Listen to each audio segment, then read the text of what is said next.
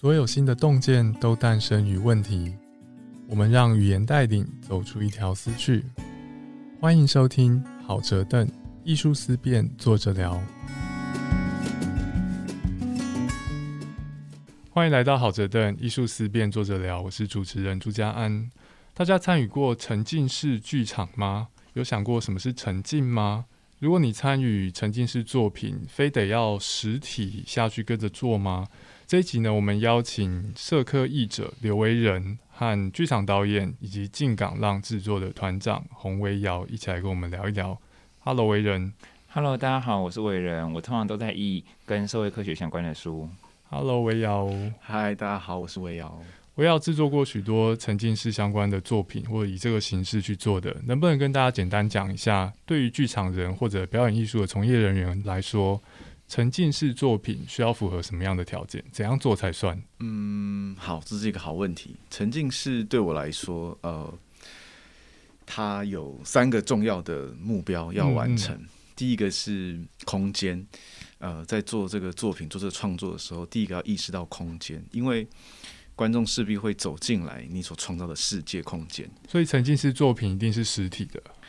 不一定。嗯，所以呢，它的空间也有可能是手机、网络，或是云端的世界，或者是游戏的世界 （VR），它都可以。但但是空间一定要思考进去，就是为什么你要用这个空间？必须要有个空间出来。对，要利用空间。对，它是你的第一个演员。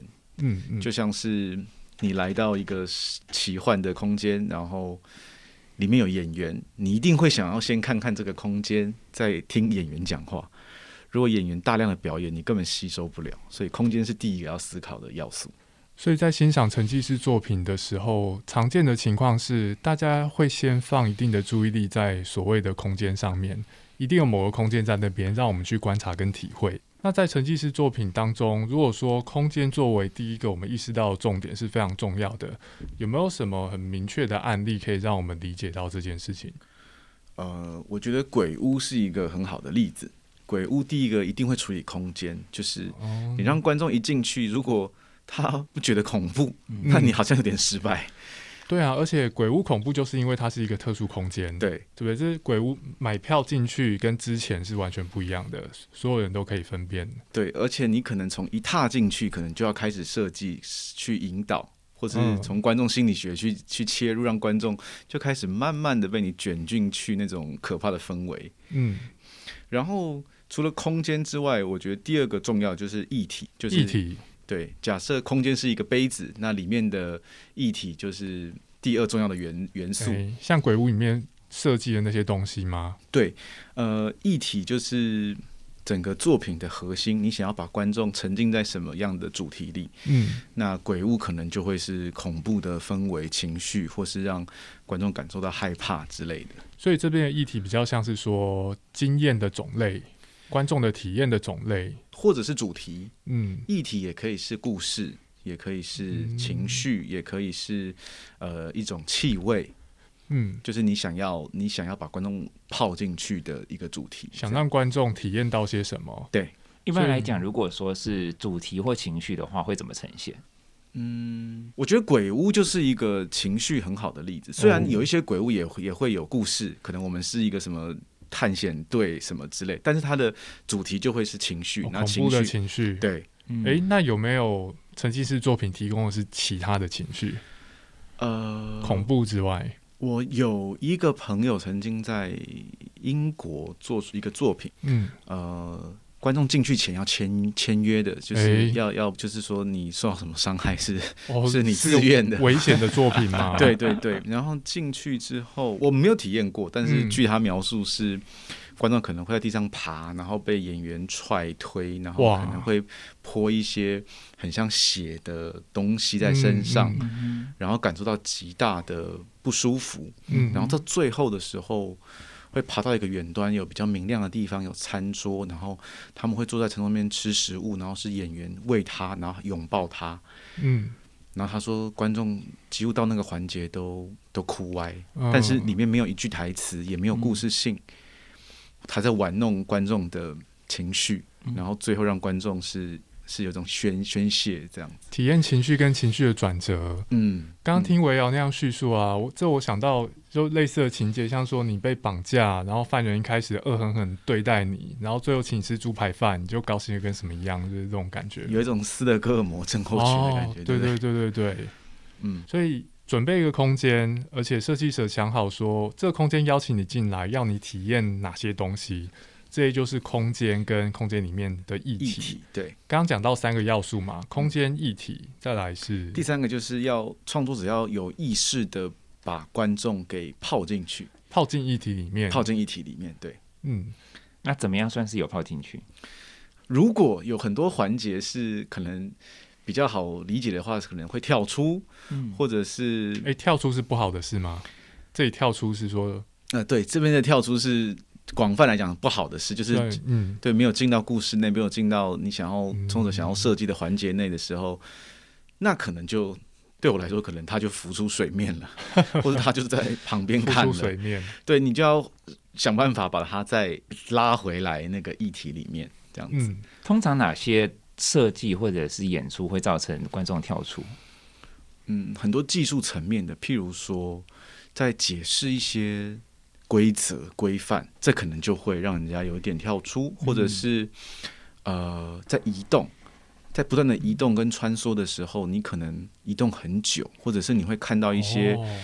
呃，这个空间中本身有的结构，会让你想到一些有的没的，对。就是设计者意图之外的，对，或者是呃，演员在问你一些问题或者互动的时候，让你觉得尴尬而进不去，那也是一种跳出。哦尴尬心生抗拒，对，然后那也是一种没有设计好，而你本来想要让它更沉浸，反而把它推远了。嗯，这一些都是都是没有泡进去的一部分。听起来好像整个议题是一个呃表演者或者是创作者所设计好的一个经验结构跟情绪结构，所以如果说那个结构如以外的东西，就会让观众跳出，我们可以这样理解吗？嗯，我觉得可以这样理解，但有时候更多时候是。你以为就是很把观众拉在里面，然后但是反而造成反效果。嗯哼，对这个还蛮技术层面的哦。对，这要经过很多测试才会知道。可不可以这样子理解？在沉浸式作品里面，我们有一个空间，准备一些道具或是气氛的呈现，我们想要让观众体验到某些经验。如果成功了，就算是有泡进去，但是技术上面有很多失误的可能性。嗯，那在这种沉浸式的作品当中啊，我们刚刚举例的典型是鬼屋嘛。然后刚刚维瑶说，鬼屋有可能纯粹就是吓你，让你体验情绪，但是也有可能某些鬼屋呢，它是有有剧情的。这边好像是说，沉浸式作品还可以再往下分一些类别或是标签，对不对？那有哪些是比较常见的？我会说有分成四类，嗯，然后有一部分是参考一些书籍，有一部分参考我自己的个人经验，这样。呃，我把它分成第一个是开放的探索世界，嗯。然后第二个是引导经验，第三个是故事沉浸，然后最后一个是互动世界。探索的跟经验引导，嗯，还有以故事为主的，对。最后是互互动为主的，对。然后呃，如果是游戏类别的，我会把它特别独立在这四类之外。诶，有游戏类别的沉浸式作品呃，也蛮多的。那密室逃脱，我觉得也算是其中一种。哦。如果是纯鬼屋的话，就不算游戏类别了。呃，可能要看鬼屋的嗯主要目标是什么。鬼屋加上什么设计会让它变成游戏？最近很红一些，就是鬼屋再结合鬼抓人，那个鬼会一直抓你，或者是你要想办法逃出去，那个也感觉也蛮刺激，但是它会有一个游戏性质在。嗯那对我来说，当有游戏性质加入的时候，为什么会把它归在第五类，或是不把它们归在一起？是因为我觉得当游戏进来，那游戏的机制跟好玩的程度会是第一的目标。哦，原来如此。前面我们讲到说要把参与者泡到议题里面，让他体验某些情绪。但是大家可以想象，在一些作品当中，如果我在作品里加入游戏性质，比方说我加入玩家的获胜条件，嗯加入游戏性质，玩家可能心里会盘算说，诶，怎样增加我玩赢的几率？嗯那他在盘算的时候，他可能想钻漏洞，而这可能降低他的参与感。所以他可能玩游戏玩赢了，但是他只是玩赢的一个游戏，但实际上并没有泡进去获得该获得的经验，嗯，是这样吗？所以想想要赢游戏，可能反而会让我们无法好好的体验跟欣赏作品。对，所以如果是游戏类别的沉浸式，那它的主要元素又会多一个，就是游戏，所以四个都要兼顾，那又会是更复杂的一件事情。这样听起来有够困难的。我们先回来讲一下前面那个四个标签，好不好？我觉得游戏这个议题很有趣，待会我们来谈一下游戏跟沉浸式作品那四个标签呢、围绕能不能稍微给我们听众说明一下？开放探索、引导经验、故事沉浸跟互动世界四种沉浸式作品常见的类别或者标签，它们分别会有哪些特色？开放的探索世界是鼓励大家是自由移动，然后呃去探索这个世界的所有的故事啊，或是去跟随角色，或者是去呃发掘一些空间里面的物件，可能那些物件有一些故事，或者是笔记本啊、日记啊。那探索世界，探索是一个重点。嗯就是所有的东西是你探索而得来的，你可以跟着角色，也可以也可以跟着你的自己的你想去的地方去走。嗯那像是游乐园那种火山历险，对，我们就坐在小车车上面，然后跟着轨道走。我没办法决定我要往哪个方向，就不算是探索，是吗？嗯，这个例子很好，这就是呃我第二个提到的，就是引导经验或经验引导，就是、哦，这个也是另外一种。对，就是嗯你一步一步的，你好像经历过一间房间一间房间，或是一关一关，但是你每一关是我设计好的，你沿途的风景是我我给你的，你的情绪线的起伏也是呃我想要达到的。嗯，这这种一关一关的，就会是引导经验。以电玩游戏来说，比较像是那种自由探索式的游玩，或者说线性游戏的差别。没错，没错。那像故事沉浸的话，通常我们用怎么样的方式能够让观众觉得那个是沉浸在故事之中，而不是只是在看故事而已？呃，对啊，故事哦沉浸式的、沉浸式作品，跟我看引人入胜的小说差别在哪？这个问题很好，这个问题，这个这个其实很难，这个我也想了很久。呃，有一次我在英国看一个作品，然后嗯我自己有一些心得跟收获是，它对我来说是故事沉浸，就是重点是在故事。大家看完，每个人都一定要知道故事发生什么事情，不然这个故事就没有意义了。对如，果他只知道破碎或是或是很不完整，那那故事沉浸就不成立。然后他用的一个方法是，因为很很困难的是演员要演故事，但是观众是谁，怎么进入，这是很难的嘛。他用的方法是，呃，譬如说我跟呃现场的十位观众都是好朋友，我们在这边我们可以聊天，可以玩乐，可以做任何我们想要做的事情，因为我们现在是朋友。然后突然突然敲门声，一个女生进来，然后嗯打了我一巴掌。嗯然后这个时候，周围的人一定会安静下来。嗯然后这一个被迫进入的人呢，呃，打了一我一巴掌，然后可能开始噼里啪啦骂，我们两个开始吵起来。那周围的人就很自然而然的退到边边去，去看这个突如其来的吵架事件发生。嗯但是他不会觉得他在看一个演出，而是嗯。我们本来在，譬如说我们在这边呃吃东西、喝酒、打牌、聊天，但是突然有一个事件进来，嗯。所以他会觉得我是你的朋友，只是我此刻比较安静而已。嗯，这也是一个很好的例子，就回归到也有一开始讲到的空间跟议题，因为一开始空间已经制造出来了嘛，对。是大家都在一起的。对，OK，所以进来的那个东西其实是一个议题，这个时候就会变成观众会觉得说，一个事件是它跟那个事件在同一个空间当中。是，而且他也不会觉得突兀，他不会觉得你在演戏给我看，而是嗯我被卷入了这个事件，这就是故事沉浸。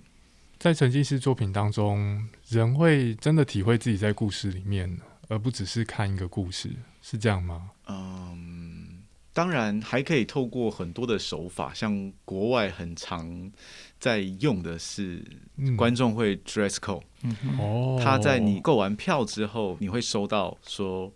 呃，你是哪个年代的人？可能做一些心理测验，然后会说你应该穿什么样样子。嗯然后观众如果很有兴趣去玩下去的话，就会照那个方式去扮演。认真，对他甚至会寄给你歌，嗯或者是说你喜欢看什么样的电影，所以你在购票前你就开始进入他想要带给你的世界观。哦，然后这这也是一个很聪明的做法，就是有一些曾经是放眼望去，有可能两三百、三四百个观众，嗯，当他们都 dress code 的时候，哇，那就会是一个不用钱的场景。本身观众就成为了一个空间。对真的诶，如果是我在里面，我也会被骗到哎。对，就会觉得很开心。像维人刚刚说的，可以用来重新讲前面那个空间跟议题，在成功的沉浸式作品当中，是不是观众甚至会觉得自己也是那一体的一部分？像我们听过，就是小时候听过童话故事嘛，什么小红帽啊或糖果屋。听童话故事的时候，我认知当中那个故事，我当然现在知道它没真的发生，但是就算是我很小的时候，我有可能会相信这故事发生过，但是我不会觉得那是发生在台湾附近的事。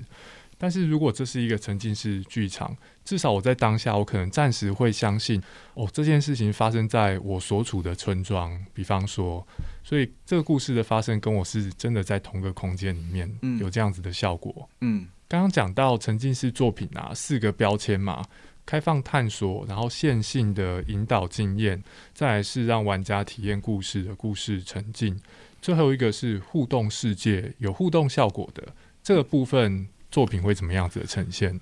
呃，他的整个经验或是理解故事剧情体验，都是透过大量的互动，嗯也就是观众要非常的主动，不然。呃，就是创作者不会主动给你任何的讯息哎或者故事，嗯你可能会跟演员互动，然后你问越多，演员可能会讲越多，或者是你自己要去翻找东西，嗯，这种就是比较以观众主动的互动世界。自己得要做些事情，嗯，剧情或者体验才能往前推进。对，诶，之前讲到的密室脱逃是不是类似这种？这种对比较类似，它就是这种类型的游游戏式，就是互动世界。如果你什么都不做，就什么都没没有了。这个听起来很困难呢，因为我们好像也没有办法知道说观众一定会用怎么样的方式互动。而且刚刚我也有讲过，如果说不要跳出的话，那我通常会用哪些技巧可以让观众呃去做出一些创作者希望能够推进故事或者推进沉浸的互动呢？嗯，诶，这我也感兴趣。诶，像是密室脱逃，它的特色是说，我在参加的时候我就知道这是密室脱逃，所以我进去我知道我就是要想办法逃出去，对不对？经由游戏性给参与者或者玩家一个目的，所以玩家想干些什么，设计者可以很好的预期。那除了这种游戏性给他目的之外，还有没有其他的做法？呃，我也认同这是蛮难的，因为它等于开放了无限的可能给观众。嗯除了在设计层面要很完善之外，我觉得要让观众限缩在一个非常明确的目标上面。就譬如说密室逃脱，它就是要逃脱，只有一个很单纯的目标，所以它它会在其他环节加压。对，譬如说增加紧张感。嗯时间感，或是可能有一些恐怖的东西在追你，让那个目标更聚焦。而因为压力跟聚焦，你不会差出去。嗯嗯嗯，嗯嗯，就是要用类似的方法让这些变得很聚焦。因为如果没有压力的话，那就什么都可以了。哦，因为我想好奇问一下，有没有那一种不利用游戏规则，然后有办法运作的互动世界？有这种的吗？我目前没有想到。所以游戏性的引导还是蛮常见的，给玩家前进的动力，这样子。或者是有一个很明确、单纯的目标，嗯对，但是就是要看设计怎么设计。嗯，这个听众朋友们也可以想想看哦，做沉浸式作品，这样我们讨论起来真的是很困难的一件事情，因为在那个空间当中，我们是没办法预期参与者会做出什么样子的事情来。嗯刚刚我们谈到游戏啊，一般我们对游戏的想法很单纯，就是游戏一定有输有赢嘛，然后可以在一些情况下跟沉浸式作品进行结合。那在这一方面呢、如果我们是比较像沉浸式作品，通常是一个在一个具体空间，但是刚刚我们讨论脚本的时候，我也要有讲到说，有些作品它是可以用虚拟空间，像是手机或是电脑界面来达成的。那在当代的电玩游戏当中，也有很多游戏，它是以出乎意料的方式跟玩家互动，来达到他想要达到的效果。接下来，我觉得也可以聊一下，在这部分沉浸式作品跟那些出乎意料的技术达到沉浸感很高的游戏，有哪些可以比较的地方？我也人在这边有准备一些小东西跟大家分享，对不对？呃，我自己有一个很喜欢的游戏，叫 Stanley's Parable，史丹利的预言。嗯，它是一个独立制作的游戏，然后游戏的大纲就是说，你原本是一个大公司的员工，整天做着就是千篇一律的工作，然后有一天你发现办公室里所有的人都消失了，嗯，然后你就想要站起来走一走，然后你能做的事情也是站起来走一走。那房间里什么都没有人，你走到更大的空间，然后发现呃一样什么都没有人，然后空空如也。走到一半，突然会出有人问你说要往左走还是往右走？那是真的一个人出现吗？一个旁白，哦，这个游戏有旁白，对只有主角跟旁白。目前，对，基本上就只有主角跟旁白。嗯，然后呢，基本上它就是一个树状分支的一个互动叙事游戏。你就是不断的选择你要呃第一种选项、第二种选项还是第三种选项。当然，你也可以做出一些，就像我瑶之前曾经讲过，你可能会不想要照着旁白的要求去做事情。例如，你可能转进一条小巷，或者一些嗯，我现在不要爆雷哈，你可以做出一些很明显就是游戏暗示着你可以做，但是旁白不希望你去做的事情。你做了之后，就会触发一些事件，然后它会让整个故事走向叙事者想要的一个叙事模式。那这整个故事是一个相当封闭的故事，只是里面有各式各样可能的选项，它就要玩选择这件事情。它让你觉得你有选择，但是你的所有选择，其实在逻辑上，游戏设计者都已经设已经设计好了。那你就是一个不断的在前进前进，然后往左往右。那它是一个第一人称的游戏，所以玩家会觉得说自己好像真的就在空间里面走路。像这样的东西，呃，如果我们在讲游戏的时候，我们通常说游戏就是有一种内在的规则，就有一些在现实生活中呃不会发生或者是不会规定的事情，在游戏里会会规定。这样的话，斯坦利的预言的确如此，因为他是把你关在一个封闭的空间里面，有点像密室逃脱。那同时也有一些事情是你必须在游戏里面才能做的事情。呃，研究游戏哲学的人称之为建制性规则。例如说，我们平常不会走一走路就会有旁白跟你讲话，OK，也不会走一走路就突然触发一整段的大剧情。可是，在这个斯坦利预言里面，的确也符合这样的条件。可是，像我自己在玩的时候，因为我非常非常喜欢这个游戏，我自己在玩的时候，蛮有看剧场的感觉。这是不是表示说，有没有一种可能，呃，某些游戏会有类似于沉浸式艺术的感觉，或者说，是不是有一些沉浸式艺术，它可以完全发生在虚拟空间之中呢？如果说你玩一个游戏，然后体验到很高的沉浸感，我相信很多玩家都有体验过。但是威廉刚刚说，玩这个游戏的时候，让你很有在体验一个剧场的感觉。你做这个描述的时候，跟纯粹描述这个游戏的沉浸感很高是一样的吗？感觉不太一样。第一个事情是，呃，我的确有一个明确的目标，例如我要往前推进。但是我在这个明确的目标之上，还有更大的目标是，我知道这一个作品在跟我叙述一件事情。那个作者的感觉非常的强烈，你可以说它是一个互动是故事没有错，但它最强烈的不是故事，是有一个人要把我带着走，嗯，而且很明显似乎想要跟我讲什么。然后在我每一次走出分支，甚至是在同一个分支做出不同选择的时候，我又多看到了这个世界中的其中一部分，然后更了解这个作者想要跟我说的东西。这个在一般的呃，例如说小他像《旷野之息》啊这样的游戏里面，就比较不会这么强烈。游玩史丹利预言很明确的感受到，除了胜负之外，还有其他东西作者想要让我知道。而且是非常非常明确的，对，像是如果我玩《旷野之息》，那是一个在绿色大地探险，然后打击怪物的游戏。我知道森林啊、河流啊，我可以探索，但是我在探索的时候，我可能不会很明确的感受到这个游戏的设计者想要告诉我一些事。对，而这是史丹利的预言特殊之处。我也要觉得，在一般的或者说常见的沉浸式作品当中。会不会也有这个特色？观众会感觉到说，我在体验这个作品的时候，设计者感觉有什么东西想要传达给我？这个是常见特色吗？嗯，我觉得好像不太一样。嗯，不太一样。但呃，我觉得史丹利呃为什么会这么的特别？我觉得是他每一个环节的时候，都会让你觉得。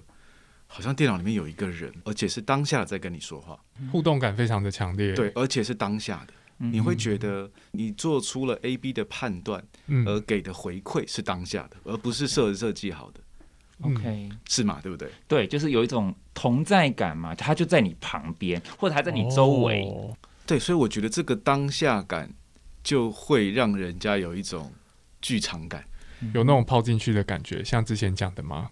呃，我觉得比较是剧场感，因为剧嗯。场跟当下很有关，嗯，哦，所以那个当下感会让对就会产生一种剧场感，而不是你你在对像旷野之行这样，你去打怪，你你然后遇到了一个人，你跟他说话，他说固定的话，对，就大部分游戏的 NPC 都不会真的在情感上说服你，他是真的有心灵的人类。嗯，但史丹利的预言的旁白，虽然它只是旁白，可能再加个字幕，却有这一种情感上的说服力。是所以同在的感觉是非常重要的，在这个游戏的特殊性上面。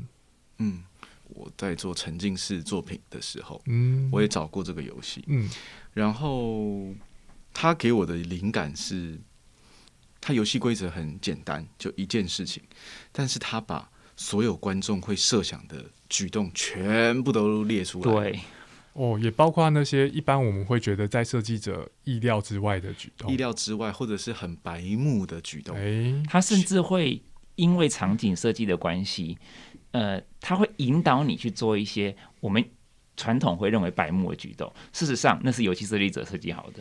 哇！所以我在玩这个游戏的时候，有可能照着旁白的暗示，我不该做某些事，但是我一时调皮，我想说，哎，那我做一下看看会怎样。就没想到那个还在他的预料之中。嗯对，甚至那也是他要告诉你的事情。嗯，所以这这一点就让我就让我就是很佩服他把所有，因为我们在做沉浸式，就是不断的在预设以及猜测以及引导观众到一个方向。嗯，但是他把所有的可能都完成了，那个完成就会让大家觉得这个世界好像无边无际，我做什么都在这个世界的范围，所以就不会跳出。哦，有一种这种感觉，就是嗯，就是我问你这个问题，你可以回答我，但我问你一个超级远的问题，你有办法回答我吗？你居然也能用故事的逻辑回答我，那这个包袱感跟沉浸感也就完成了。所以他在这一个很奇妙的这一条线上，却达到了有类似沉浸式的想法。真的，在玩这个的时候，呃，尤其因为它会让你重复做选择，你会发现，无论你做什么选择，全部都在那个世界当中，全部都是那个作者要告诉你的事情。而且不光是所有东西作者都已经想过了，甚至连你所有的选择都是作者要告诉你的事情。当你意识到这件事情，而且你是逐步的发现的时候，你的那个沉浸感非常的强烈。嗯，通常在我想象当中啦，不管是游戏还是像是密室脱逃这样子的具体的沉浸式体验，它都是设计好的。对，因为它是设计好的，所以它会有一些道具或是设计的规则是只为了特定情况而存在的。对，比方说游戏里面的 NPC，通常它不会在你靠它非常非常近的时候往后退。一般人会嘛，就是我们不喜欢靠鼻子太近，但 NPC 无所谓。所以，如果一个游戏它把 NPC 设计的你往它靠太近，它会讲些话说你别过来，这可以增加你的真实感。对，因为你发现，在意料之外的地方，这个作品特别写实。或者假设我想象我去参加某个密室脱逃的的游戏，然后呢有个窗户或者一个柜子，它明摆着就是一个道具。那我知道说，如果是真正的窗户，它应该会有哪些特性？但是这个是道具，应该不会做到那么写实吧？我就去测试，结果没想到还真的有。嗯，这可能就会增加我对于这个体验真实性的感受。所以，如果一个作品要让玩家或者参与者投入，觉得这一切是真的，我在这个空间里面跟我互动的不是 NPC 是人，增加细节，并且对应玩家那些破天荒的举止，会是一个可能的途径。那在制作这些作品的时候，还有什么其他的做法会增加沉浸感？或者说，在体验沉浸式作品或是体验电玩的时候，当我们在讲沉浸感，通常这件事情会怎么样去衡量？感到很沉浸到底是什么意思？举个例子，如果说感官越多，例如说除了声音之外，还有其他的东西，例如嗅觉或味觉，感官越多或物件越多，就会越沉浸嘛。或者说反过来讲，当感官越纯粹、越少的时候，物境越少的时候，就会越不沉静嘛。算数学的时候吗？如果我看小说的话，我就是视觉嘛，对。然后有声书就是用听的，看电影就是两者兼具。有些电影院再加上吹风，或是给你一些味道闻，增加感官的数量。这通常会是沉浸式作品增加沉浸度的手法吗？围绕，嗯，某一种层面是，嗯，呃，也某种层面可以说，就是刺激越多，它会让人有一种越沉浸的感受，或者是错觉。嗯，刚刚我们讨论一些艺术作品，还有电玩，在描述这些经验的时候，我们可能都会讨论到沉浸感。但这边想问问大家。当我们讲沉浸感的时候，是在讲什么？就是光是投入就是沉浸感吗？像我会说，我算数学的时候很有沉浸感，因为我全神贯注，是吗？说，但是这样讲，像有点怪，对不对？所以沉浸感是什么？大家会如何理解？为人觉得，哦，当刚刚讲算数学会有沉浸感，你可能全神贯注，会贯注到说脚麻都还不知道哦。对对，那好像是呃，它占据了你所有注意力。然后我也会好奇说，就是，呃，像如果我看到一些词我沉浸式作品，它好像会占满我的感官。可是我好奇一件事，就是说，感官放的越多，它沉浸感越强嘛。举个例，就是说，像是二零零一太空漫游，或者像是沙丘，它开场的时候有一个很纯粹的画面，跟呃很整体性的声音。呃，你进去戏院的时候，他会觉得说，好像被这整个声音跟画面包覆。但是明明非常非常的单纯，他也没有放什么其他的嗅觉啊、风什么之类，但是好像会有一种沉浸感这样的东西。这样的沉浸感跟我要讲到沉浸式是同一个东西吗？嗯，我觉得很多作品或者很多艺术类型的东西都有沉浸感。嗯，但沉浸感不等于沉浸式，就如同呃一出写实的戏。但是他可能有有时候是有角色出来，有一个聚光灯打在他身上，他讲了一长段的独白，或是有歌队出来唱歌跳舞，他也是有非写实的状态。但是他整出戏的主要目标还是写实戏，那他就是写实戏。但写实戏可不可以有抽象的？可不可以有意象写意的？可以。那就如同沉浸式的主要目标是在沉浸。但不代表说，呃，其他形式的演出就没有沉浸感。那我也认同，就是《沙丘》的沉浸感，不管是画面或音乐上面，是是是，对我来说是很有沉浸感的。这两个并不是等号。然后回应那个感官越多，是不是越沉浸？我觉得某种程度是，但是又或者是感官越多的越沉浸，也有可能是一种。错觉。哎，这边我们讲是感官的种类，对不对？对，就是像除了用到视觉之外，还有其他的，就是越多。对，就是把你的感官全部填满的时候，你会有一种好丰富，然后的一种沉浸感。但但它是不是适合在每一个创作之中，或者是沉浸式是否就要把你的感官全部塞满才是一个好的沉浸式？我觉得，我觉得并不是。哎，那有没有反过来比较少的例子？呃，对我来说，沉浸式。一个很好的例子就是去潜水啊！如果主题是海的话，那我觉得潜水就是一个非常好的例子。嗯，呃，你在过程中你不一定全然的自由，路线可能是教练规划的。嗯，然后你也不一定会看到很多的鱼，有时候鱼就是不出来，对，那鱼也不会跟你讲话。对，然后你也没有吃东西、喝东西，你在水里面基本上是没有嗅觉的啊，你顶多就是会喝到海水。还有就是。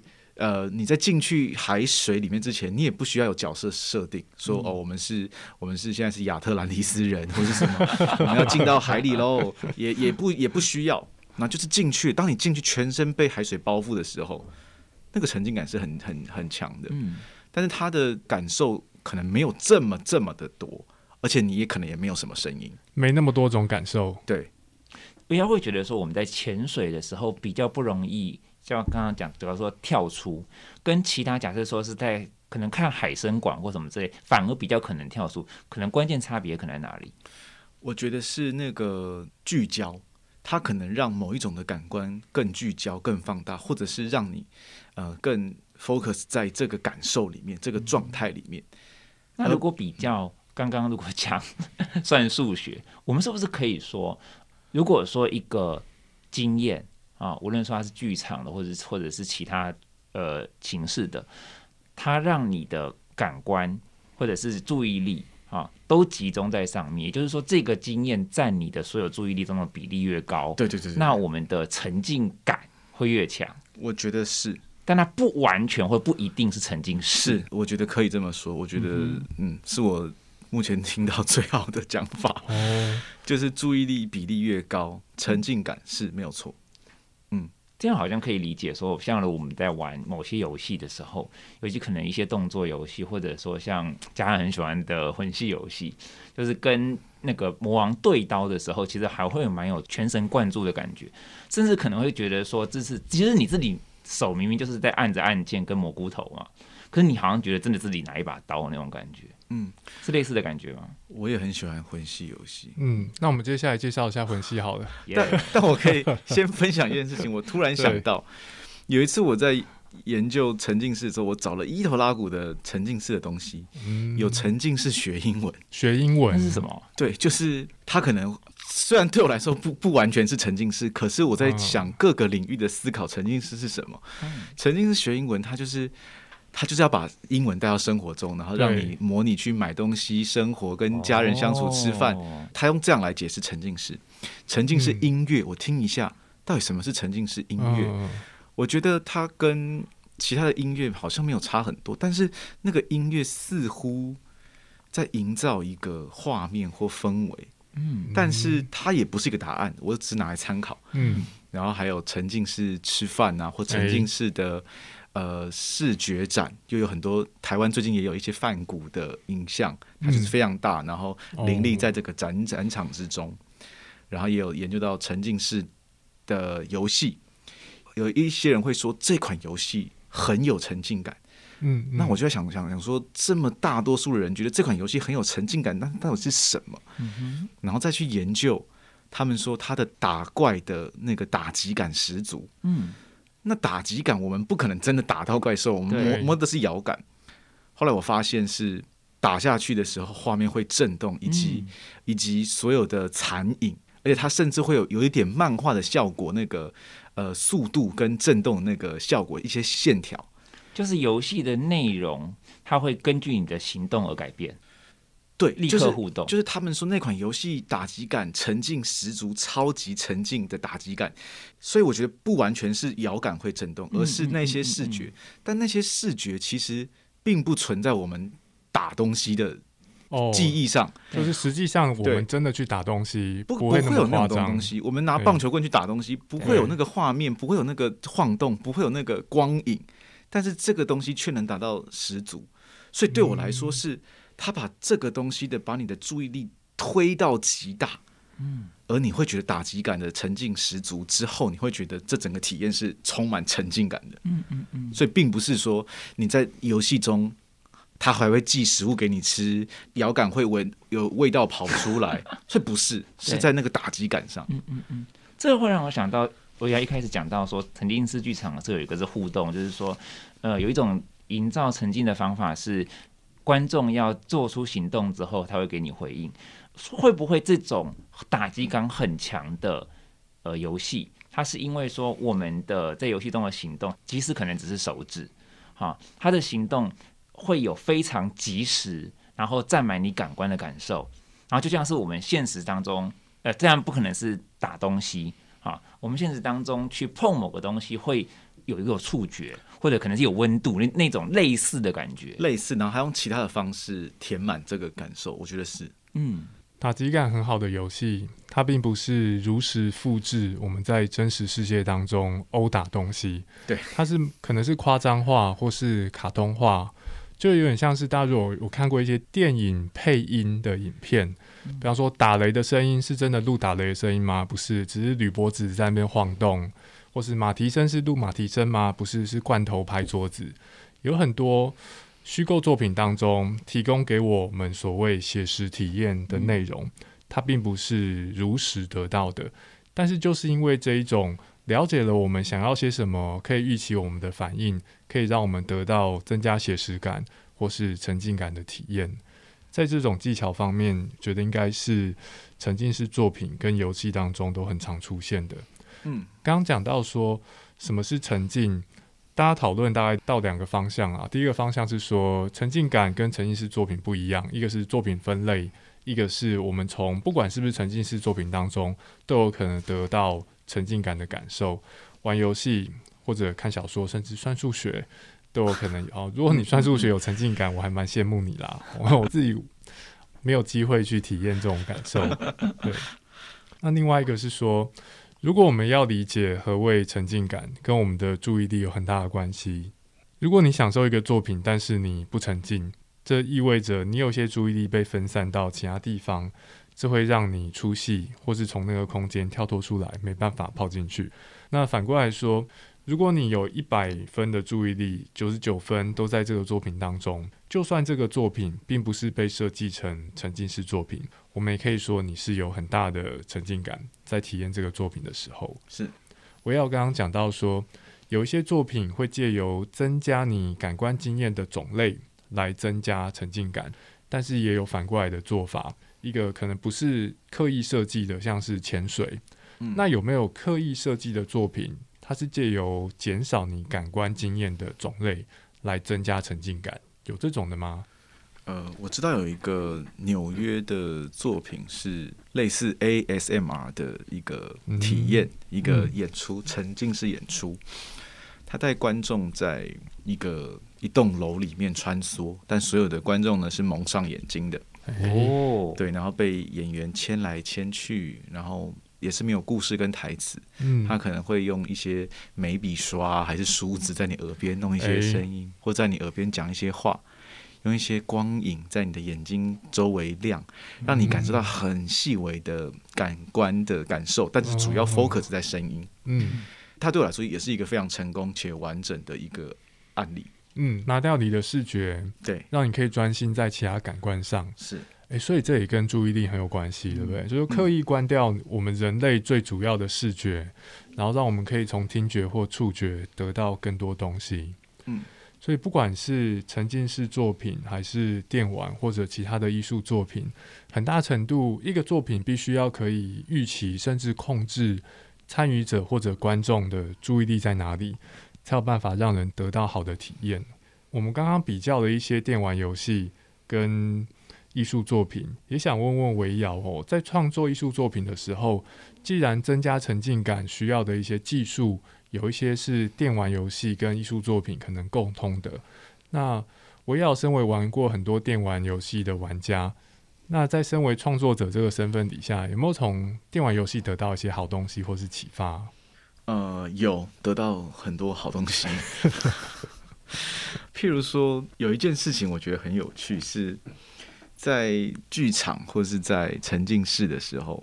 大家都会，不管是观众或者是创作者，都会很焦虑于要了解所有的故事，或者我们先讲创作者好了，会很焦虑于要让观众理解全部的故事。嗯，然后如果没有把故事说好，好像这个作品就是做不好。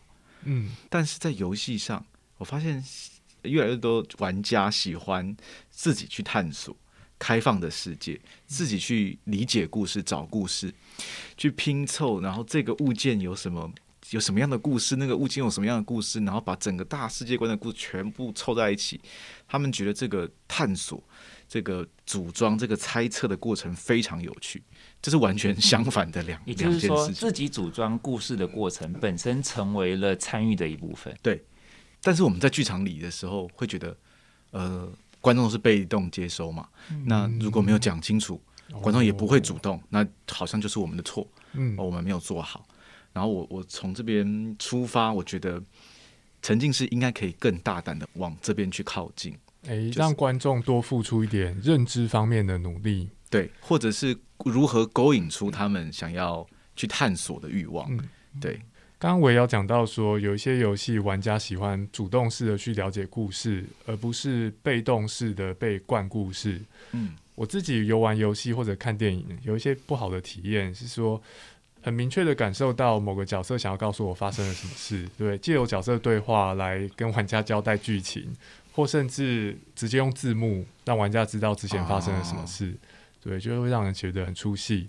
但是我也有过一些好的体验，像在电玩游戏当中，某个地方的舞台是一个曾经发生过大战的地方，想象那个地方长什么样子，对不对？它没有任何的线索或字幕或故事线索告诉我曾经发生过战争，但是到了那个地方，你不可能没发现，因为那个地方就是一副大战过后的样子。哦，嗯嗯嗯嗯，呃，刚刚提到开放世界嘛，然后其实那种开放世界或是半开放世界，也有很多地方我觉得可以学习，就是就是就是，因为你你毕竟还是有一些主要的故事想要提到，那如何在这个全然自由的的世界之中，但在某个环节呢，又让观众进入到你要的顺序里面。哦，因为它不见得会照着你想象的去做嘛。对，就是虽然它是一个很我们很习惯，我们在玩游戏很习惯，可能开放开放，然后突然进到一个任务的时候，会变成一一小段线性，我们会觉得很理所当然。但但是在沉浸式里，确实很好用的一件事事情，就是观众也不会特别觉得说我被限制住了，嗯而是我好像进入了一个一个事件中，所以他就是一定会经历过一种起承转合，或者 A B C D。那它不会打破观众的自由感。嗯嗯这个是不是像是维尧之前举的例子，说演员扮演我的好朋友，然后突然一个人冲进来揍、有一点。像，有一点像，有一点像。毕竟我也不能对那个人做些什么，对对我只能在旁边看。对，今天我们讨论沉浸这个概念哦，很感谢维瑶跟大家说明，对于表演艺术的从业人员来说，沉浸式作品在他的立场长什么样子。那在沉浸式作品之外，沉浸的另外一件讲的东西是大家沉浸的感受。你不见得必须要体验沉浸式作品才有办法体验到沉浸。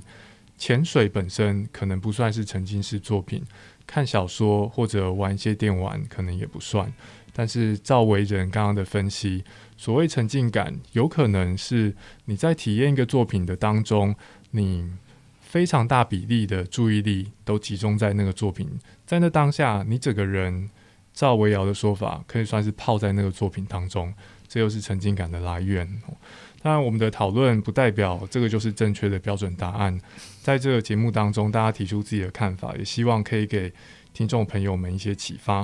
大家听完之后呢，有任何的问题，或是你有想到一些点子，也可以在留言区让我们知道。哦那今天非常感谢维仁，也谢谢维瑶，谢谢两位。谢谢，谢谢大家。拜拜。